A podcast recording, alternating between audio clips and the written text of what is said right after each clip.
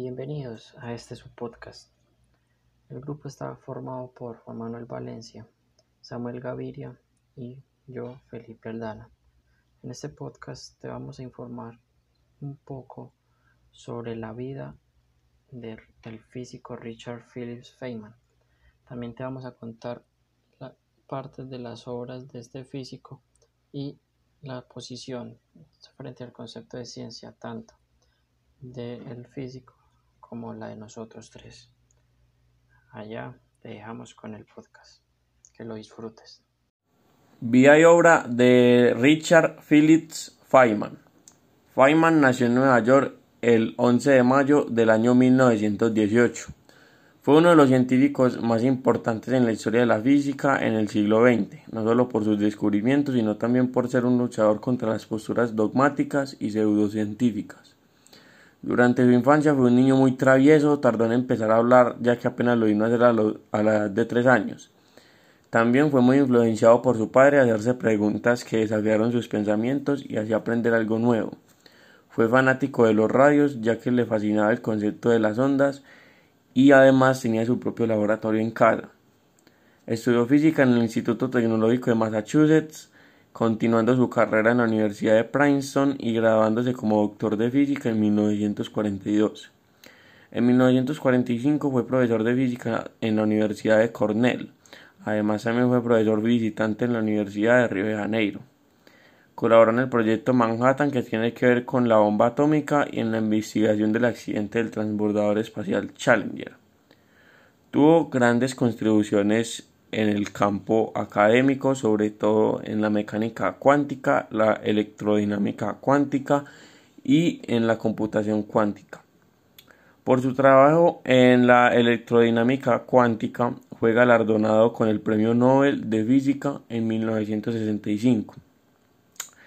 Finalmente murió de cáncer eh, el 15 de febrero de 1988 a sus 69 años.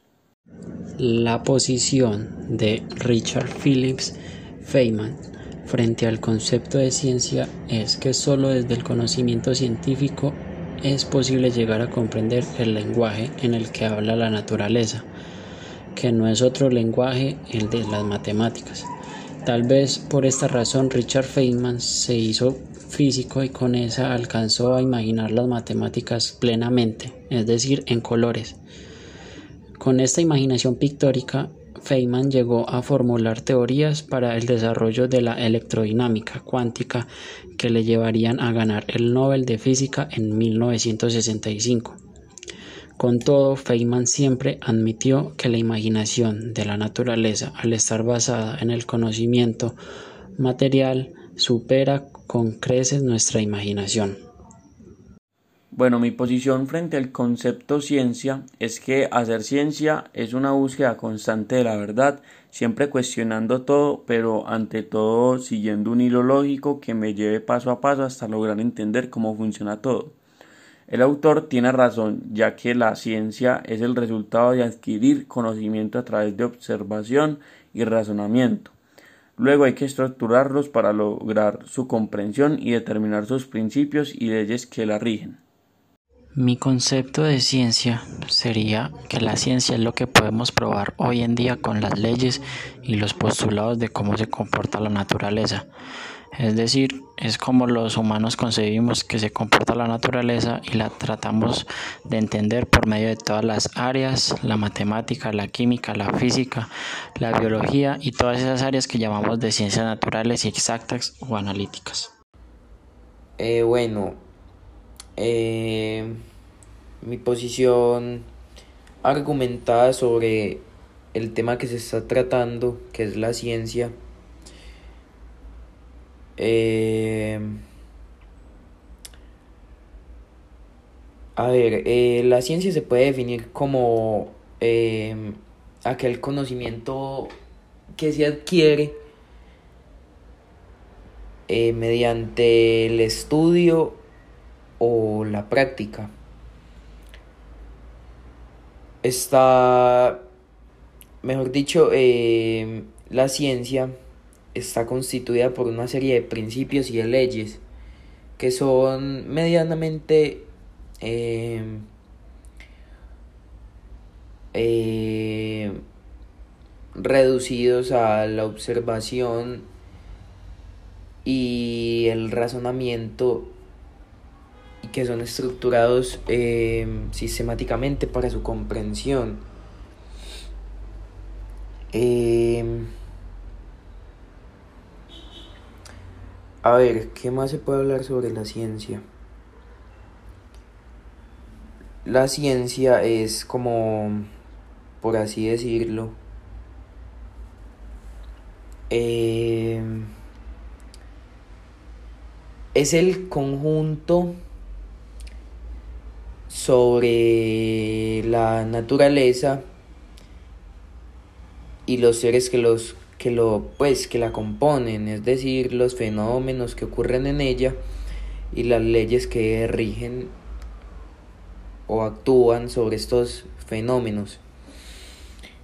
Eh, también se podría decir que esta permite encontrar explicaciones hacia los fenómenos encontrados y que son menos estudiados. Eh, esta puede ser mediante un conjunto de ideas que pueden ser provisionales eh, con la actividad de búsqueda continua y el esfuerzo de hombres y también mujeres.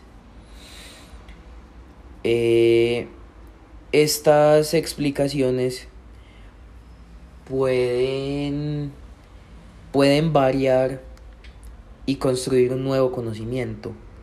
Bueno, esas son mis conclusiones a partir de la lectura. Primera conclusión, según Feynman, la ciencia no nos enseña nada, la experiencia es la que realmente nos enseña. Segunda conclusión, si el padre de Feynman nunca hubiera despertado el, interés por averiguar e indagar por el funcionamiento de la naturaleza, quizá Feynman nunca hubiese sido el científico que fue, ya que desde muy temprana edad se debe inculcar el amor por el conocimiento y por tratar de buscar por interés propio las respuestas a los interrogantes que derivan del mismo. Tercera conclusión. La educación en la niñez está mal enfocada. Dice el fenómeno que ocurre para explicar algo. Abruma al niño ya que no tiene herramientas para poder entender el fenómeno. Por ende, es una manera simplista de enfocar el conocimiento y por último bloquea los interrogantes que el niño pueda formularse. Otra conclusión que nos deja este artículo de Richard Feynman es que la ciencia nos enseña el valor del pensamiento racional y la importancia de la libertad de dicho pensamiento. Estos resultados son positivos porque provienen al poner en duda la veracidad absoluta de dichas lecciones. También la ciencia nos enseña que todos debemos dudar de los expertos, o sea que la ciencia es el convencimiento de la ignorancia de los expertos en ciencia. Y sí, como todo en la vida tiene un principio, también todo llega a su fin. Espero que les haya gustado este podcast y que lo hayan disfrutado demasiado. Muchas gracias por su escucha.